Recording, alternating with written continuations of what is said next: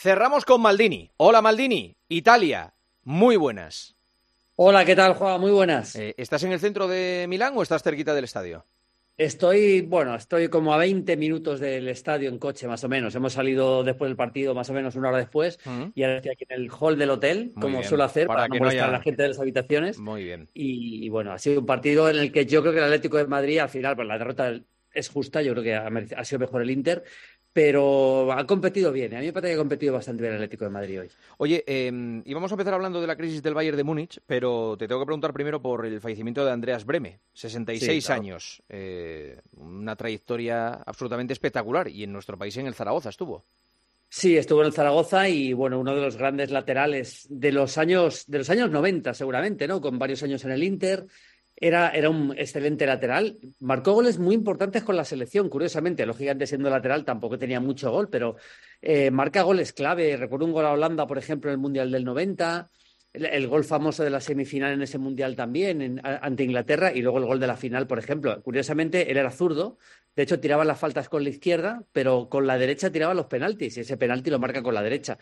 Ha sido, fue un jugador importante, muy importante en el fútbol alemán de la época. Tuvo muchos problemas eh, económicos después de dejar el fútbol, incluso un poco el Bayern le tuvo que recuperar más o menos para, para que pudiera tener cierta, cierta disponibilidad económica, porque estaba prácticamente arruinado, pero se ha marchado, se ha marchado muy pronto, muy pronto de un infarto y es una pena, porque era un jugador de verdad muy querido también en el fútbol alemán y también aquí en el Inter. Descanse en paz, ¿eh? 66 años, eh, Andreas Breme. Y luego em, lo que le está pasando al Bayern de Múnich.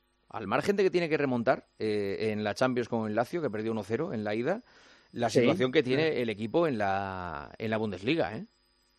Pues sí, porque después de un dominio aplastante con puño de hierro, ya la temporada pasada le costó mucho. De hecho, se la regala el Dortmund en la última jornada. Ganando al Mainz, el Dortmund era campeón, no ganó ese partido y al final fue campeón el Bayern con un gol de Musiala muy al final. Pero es verdad que que esta temporada no se podía imaginar nadie que el Leverkusen iba a estar así. Hay que decir que el Bayern tiene mm, casi casi los mismos puntos a estas alturas que la temporada pasada, donde fue campeón. Es el Leverkusen también el que está muy, muy bien. Lo que pasa que verdad que el Bayern está, está, eh, está anímicamente mal y futbolísticamente bastante mal. Yo he visto casi todos los partidos. También hay que reconocer que hay, hay jugadores que han tenido problemas de lesión. Kimmich lesionado y le está costando mucho recuperarse. Nabri lesionado. Eh, Coman ahora también lesionado. Es decir, ha tenido muchos problemas de lesiones, pero a mí lo que me parece es que Thomas Tuchel, y le ha pasado en el Paris Saint Germain, eh, vuelve un poco loco a, los jugadores, con cambios de dibujo, jugadores cambios de posición permanentes. De hecho, se le ha recriminado mucho el partido de Leverkusen, donde salió con defensa de tres, hizo cosas verdaderamente muy extrañas, muy extrañas, y le salió muy mal. Así que, ojo, porque yo no descarto que el Bayern pueda cesar a Tuchel bastante antes de lo que pensamos. Encima en el vestuario hay bastantes críticas, ¿no? O sea, que, que, que están los jugadores rajando en algunos casos. Sí, hay jugadores que rajan, lógicamente. El Bayern siempre ha sido un polvorín interno, ¿eh? Siempre ha sido un polvorín interno, permanentemente, históricamente lo ha sido, pero ahora hay jugadores que están, que están bastante, bastante enfadados. Tampoco ha sido unas críticas muy, muy, muy, exageradas de cara al, de cara afuera del, del, vestuario, pero sí que hay, hay problemas evidentes. Y luego, por ejemplo, eh, ha habido cambios eh, con, los, con los directivos, se marchó Salihamidzic en su momento, se marchó Oliver y, tampoco está funcionando, la verdad. El, ambiente es malo y vamos a ver qué pasa en, un futuro próximo. Yo creo que van a remontar contra el Lazio, eh, creo que van a remontar contra el Lazio, creo que van a perder la Bundesliga, que la va a ganar el Leverkusen, pero que remonta contra el Lazio, pero desde luego le veo lejos del nivel que tuvo el, Bayern de Flick, al que por cierto están tocando que eso se ha sabido, están ya tocando entrenadores por si se marcha Tuchel y están tocando al, al propio Flick para volver. Ah, sí, Flick sonaba también para el Barça, me parece, que había sonado... Sí, bueno, sí, sí, lo pasa que... De, ¿Hablaba de, de Cherby también para el Barça?